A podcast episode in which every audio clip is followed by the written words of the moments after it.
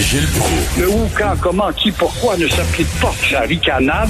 Parle, parle, parle, genre, genre, genre. Gilles Proulx. C'est ça qu'il manque tellement en matière de journalisme et d'information. Voici le commentaire de Gilles Proulx. Gilles, vous êtes vraiment furieux parce que la ville de Longueuil va tuer là, une quinzaine de cerfs. C'est épouvantable. Oui, les carabines vont se faire aller lundi. Et euh, ce n'est pas un geste de grande générosité de la part de la ville de Longueuil, dont la mairesse a eu des menaces. Ben ouais. Mais euh, il y a tellement d'autres moyens, ne serait-ce que d'introduire dans la nourriture. Parce que dans le fond, ces pauvres animaux, peut-être qu'ils n'ont pas dans le ventre la meilleure nutrition, la plus exemplaire pour des animaux de forêt, parce qu'on les a bourrés de fromage, puis de pain, puis de noix, puis bon, sur le perron, ça faisait bien devant son bungalow avoir un beau chevreuil aux yeux doux. Mais, euh, Mais là, ça a l'air qu'ils mangent trop. Ils mangent trop de végétation, là, puis euh, c'est pas bon. Ils mangent trop de végétation. On peut pas les prendre puis les déplacer parce qu'il y a beaucoup de tiques, euh, de Ouais, les voilà. petits insectes là, chez les Mais on aurait cerfs. pu, on aurait pu leur introduire un contraceptif, je pense, ou encore les endurer jusqu'à ce qu'à mort vienne, parce que quand même, il y en a qui sont en âge limite là-dedans. Oui, mais on va me dire, ils vont se reproduire, l'année prochaine, les 15 que vous aurez abattus lundi vont revenir dans le décor parce que la population ne diminue pas. Mais c'est de voir que Longueuil manque de générosité dans son geste en ce sens que, ou encore le ministère de la Faune. Est-ce que ça sert à protéger les carabines, le ministère de la Faune ou les espèces? Euh, L'année pas, il y a deux ans, par exemple, on a fait un branle-bas de combat, dépensé des centaines de milliers de dollars pour euh, parce qu'on on mettait par terre un tablier euh, de l'échangeur Turco et là on portait menace aux couleuvres brunes. Je veux bien croire oui. que ces animaux sont rarissimes. Pourtant, les reptiliens se renouvellent beaucoup plus aisément euh, que les chevreuils. Mais encore une fois, euh, on a fait des, des déplacements de valeur. Et ce matin, j'apprends là que ce sont les adeptes de la carabine qui ont déjà commencé parce qu'il y a une surpopulation de dindons sauvages. Or, au moins, ça peut aller bon pour la consommation. On a le droit d'en tuer un ou deux, pourquoi pas, allons-y. Mais les dindons sauvages qui étaient en voie de disparition il y a 20, 20, 30 ans, qui aujourd'hui ont en surpopulation. Ben oui, il y en a énormément dans l'Estrie. Là, moi, j'avais un chalet, là, les dindons, puis c'est dangereux en plus. C'est des animaux complètement fous, puis c'est assez gros. Là. Vous vous souvenez de la madame là, qui avait une maison, puis il y a un dindon sauvage qui était rentré chez elle. là? Exactement. C'est un chose. animal qui peut être agressif Hey. en certaines périodes de l'année. Et euh, là, ben, évidemment, la, la chasse décide de d'ouvrir euh, les, euh, les cibles et on va pouvoir en abattre encore quelques-uns. Mais c'est incroyable comment est-ce que le ministère de la Faune est un peu mêlé dans la rationalisation d'élimination, de diminution des espèces. Et là, c'est qui qui disait, là, il y a une politicienne, il me semble, qui a dit on devrait lâcher des coyotes dans, dans les parcs à Longueuil qui vont bouffer euh, qui vont bouffer les cerfs, puis ça va ça, ça va revenir à la normale. Mais là, on va avoir des problèmes de coyotes après ça. Je pense pas que c'est Ben voilà, siècle, le coyote qui est une belle bête aussi, qu'on a tué éperdument, notamment dans Pointe-Saint-Charles. Il y en avait euh, dans la cour de triage de train, là, le long de la de la de la rue euh, derrière le- euh, la, la maison de la Nouvelle-France de Marguerite Bourgeois, la métairie. Et c'est incroyable à Montréal. Et là, ben, il y en a un qui s'est permis, avant même la SPCA puis le ministère, il aime ça jouer à la carabine. Il se vantait qu'il en avait battu une trentaine. Alors, le, le coyote a quand même le flair de deviner lequel des animaux qui peut être abattu parce qu'il sait s'il est malade ou sa vie achève ou pas.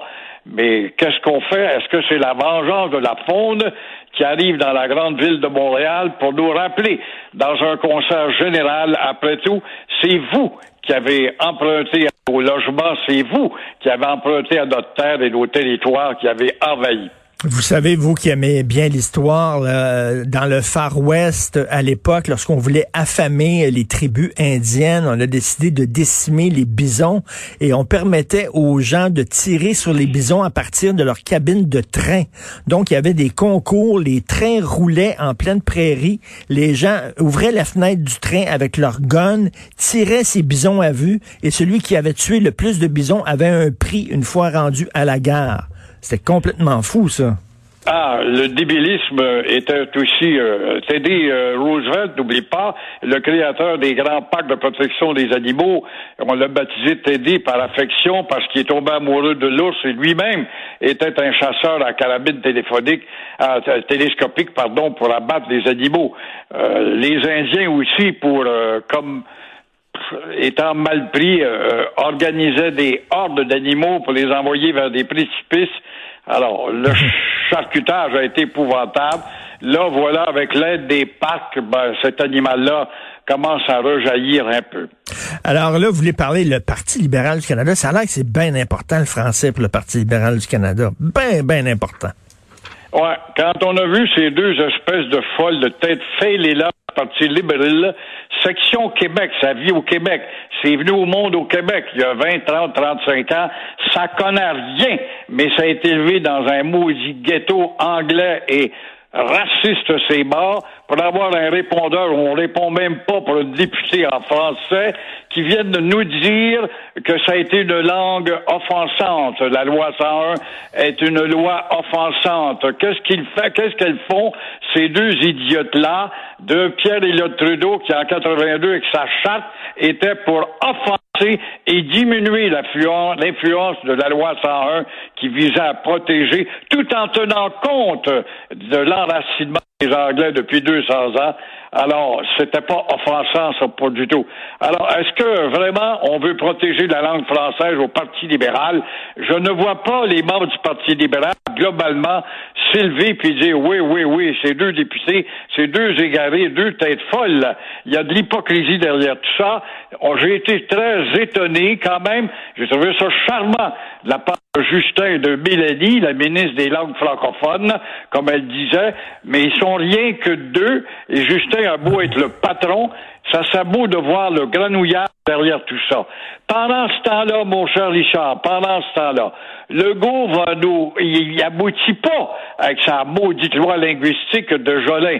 À Jolin, à qui on reproche d'utiliser le je et non le nous pour nous imposer la nouvelle loi rafraîchie.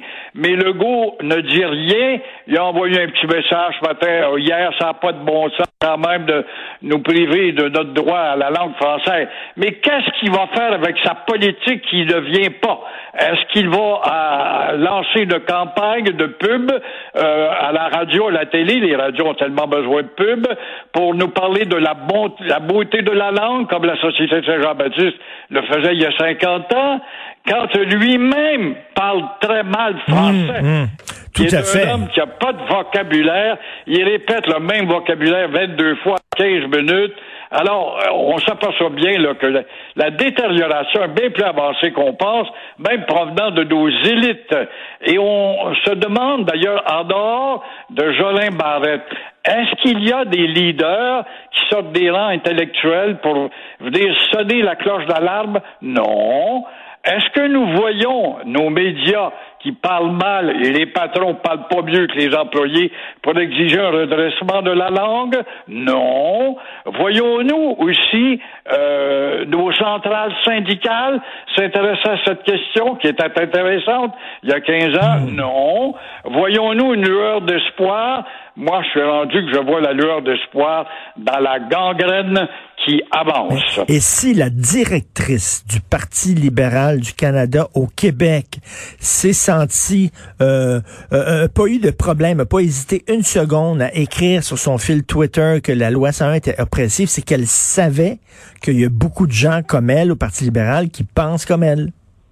Du moins, dans leurs deux comtés, il n'y a pas de doute. Ils sont élus dans des ghettos des ghettos qui font bande à part et qui nous parlent après de main tendue, puis les Québécois devraient nous tendre la main. Quand ça fait 200 ans qu'on vit avec deux solitudes qui nous ignorent parce qu'ils sont des conquérants, puis sont allés à l'école où on leur a appris à agir en conquérant. Vous avez battu les Français en 1760. C'est fini, n'en parlez plus, vous n'avez pas d'affaire à vous abaisser au rang de ces subalternes. C'est ça, la vraie mentalité. Et Mme Lambropoulos, là, qui a dit qu'il ne croyait pas au déclin du français, cette femme-là, lorsqu'elle s'est présentée pour la première fois candidate au Parti libéral du Canada, les communautés grecques avaient euh, publié des textes en anglais dans des journaux qui s'adressaient aux Grecs en disant, nous, les Grecs, nous devons voter pour elle parce qu'elle est grecque. Elle est comme nous. Pas pour ses idées, pas pour son programme. On est grec, elle est grecque, faut voter pour un grec. Ça, c'est ce qu'on appelle un vote ethnique.